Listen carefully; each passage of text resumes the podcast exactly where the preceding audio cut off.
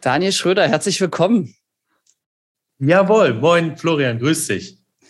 Du bist Gründer und Geschäftsführer von Stronger Marketing, sitzt in Hamburg und äh, bist jetzt live und in Farbe dabei, ähm, wenn wir mit dir über die Themen des großen werbenden Social Medias äh, Universum sprechen.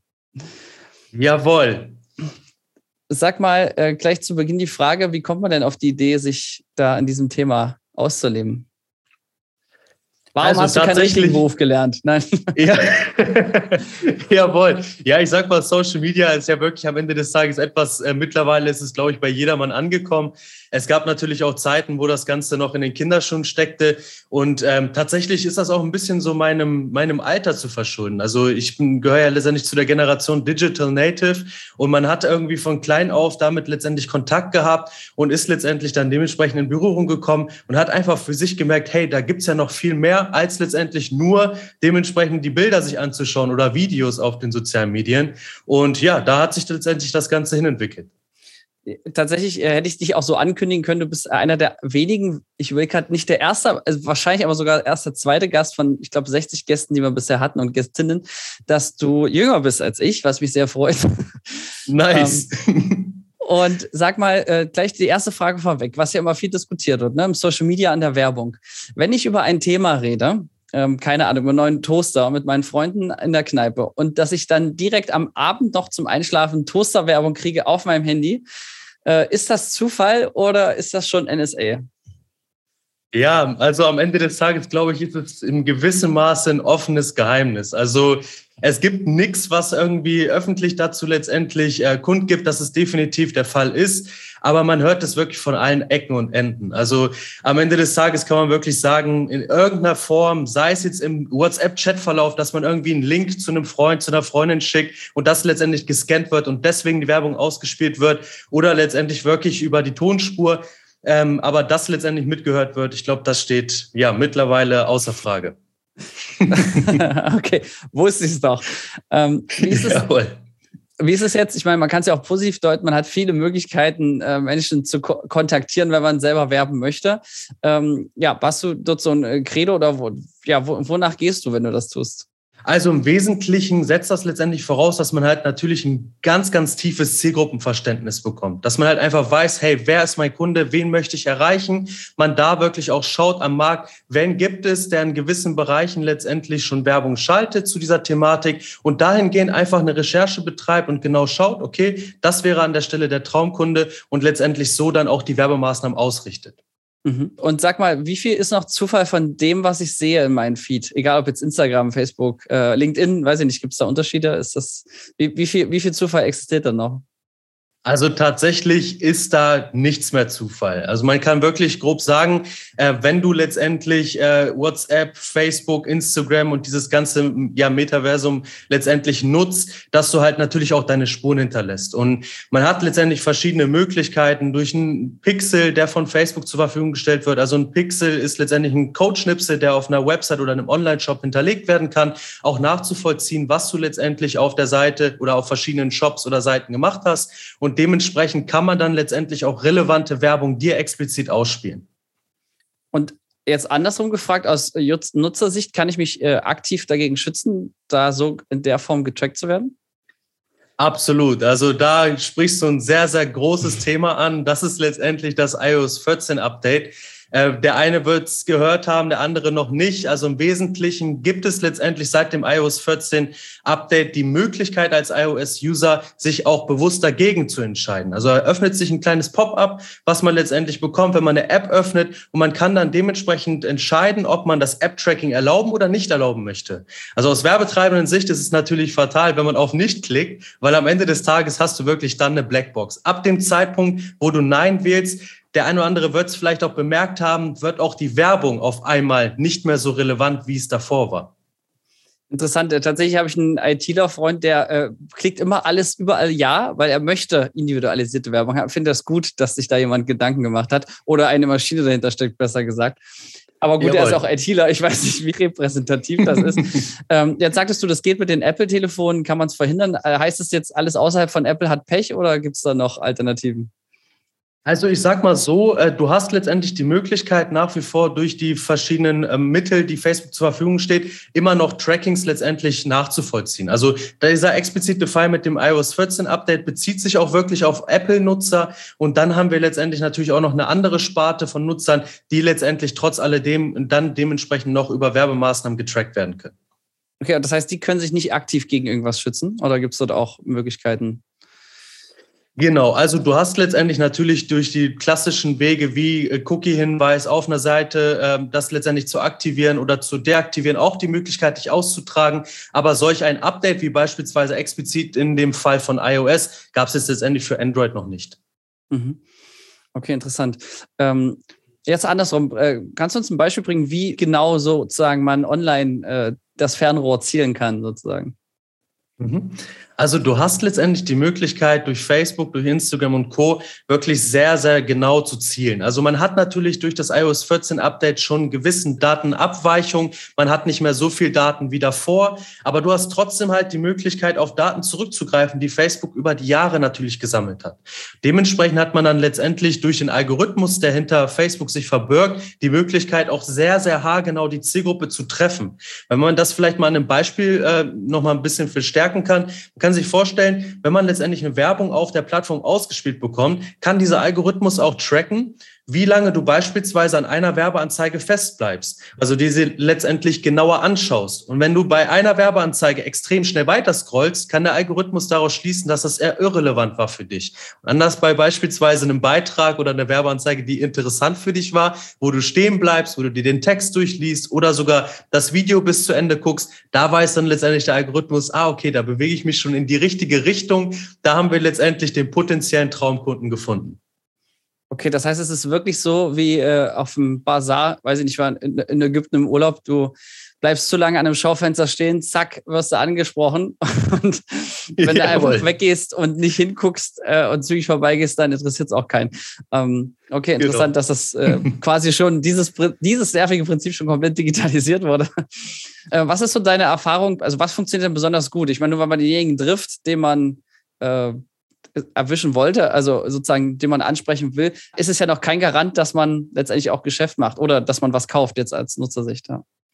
Also da hat man wirklich auch, was Facebook angeht, eine extreme Entwicklung gesehen. Also in den Jahren davor war es wirklich extrem wichtig, dass man auch aus werbetreibenden Sicht da letztendlich ein ganz, ganz großes Hauptaugenmerk auf das Targeting legt. Dass man letztendlich genau reingeht, eine klare Targetierung vornimmt, um letztendlich dann bestmöglich den Algorithmus in die eine Richtung zu schicken.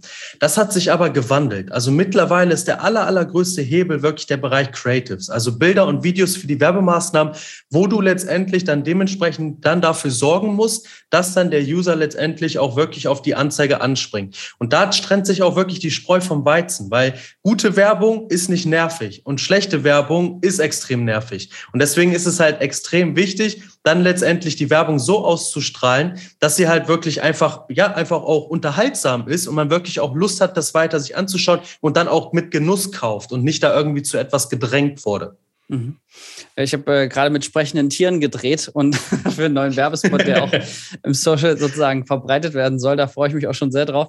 Ähm, weil ja, Katzenbabys ging immer gut. Er sagt, gut, dann drehen wir halt mit Katzen. Warum, warum eigentlich nicht? Ist ja, ist ja was, äh, ja, man könnte schon fast von Infotainment reden, also sage ich zumindest im, im Werbefilmbereich, weil ähm, man da natürlich die Möglichkeit hat, einfach eine kurze Geschichte so aller Edeka ja, Leute ans Herz zu legen, ähm, ist, glaube ich, wahrscheinlich vielversprechender, dass, dass daraus auch was wird.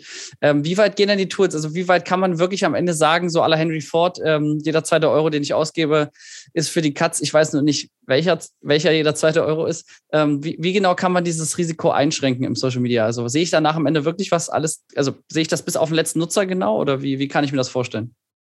Genau, also die Plattform selbst gibt dir leider nicht mehr, also aus werbetreibenden Sicht, nicht mehr die Möglichkeit, alle Daten wirklich nachvollziehen zu können. Also du hast da wirklich teilweise extreme Abweichungen zu dem, was tatsächlich dann stattgefunden ist.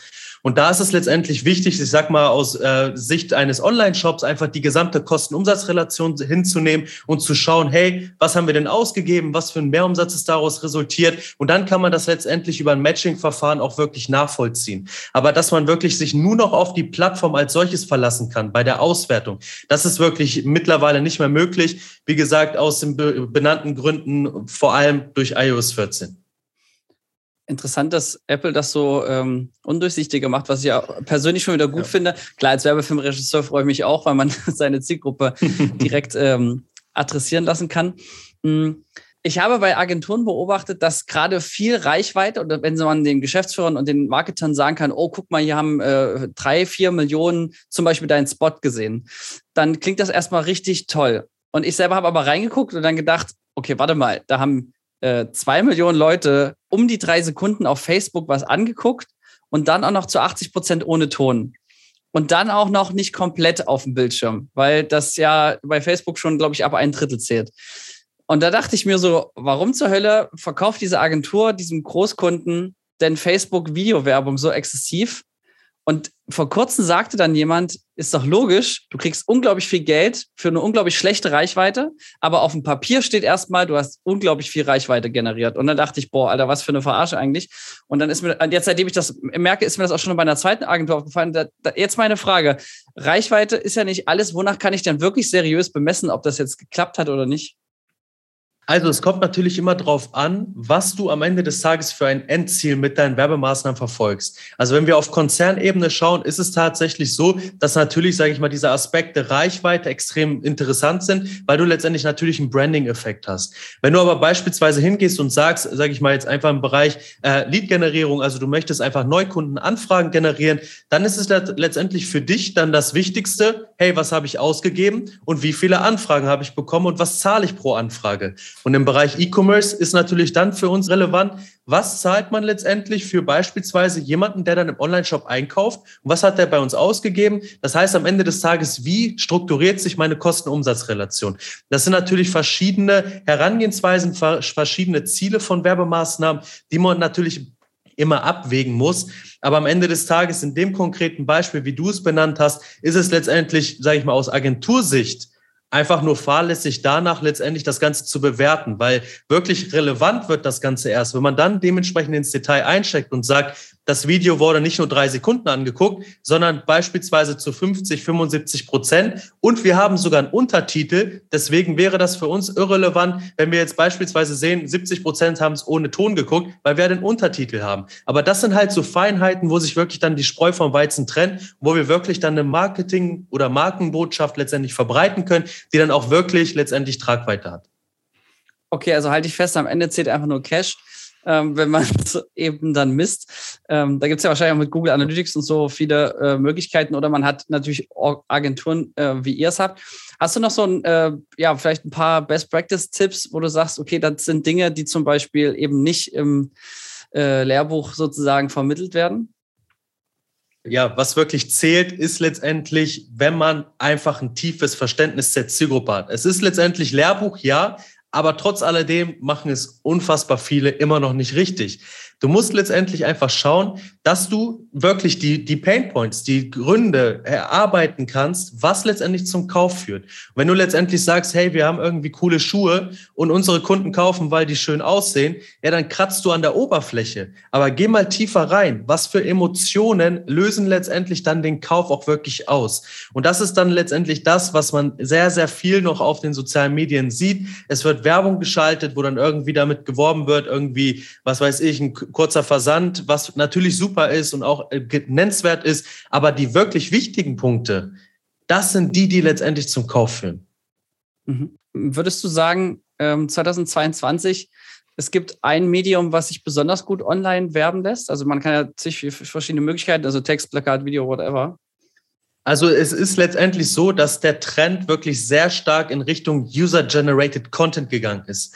Bedeutet, dass wir letztendlich authentische Werbeanzeigen haben in Form von Personen, die letztendlich über Produkte oder Dienstleistungen sprechen, ihre Erfahrungen beispielsweise teilen oder letztendlich sagen, was, sage ich mal, seit dem Kauf dieses Produktes sich in deren Leben letztendlich verändert hat. Wenn man das letztendlich authentisch kommuniziert, führt das meistens dazu, dass die Werbeanzeigen auch gut konvertieren.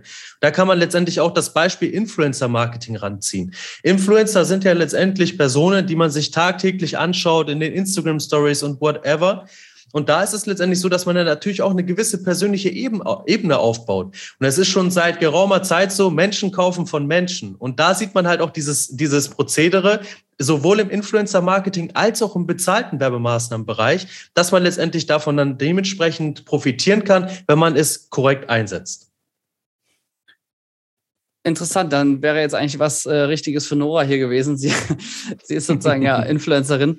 Ähm, aber andersrum, dieses alte Testimonial-Prinzip, also ich sag mal, äh, das Haribo und Thomas Gottschalk-Prinzip, ne, dass das äh, dahinter steht, ist das nicht eigentlich so alt wie der Wald selbst?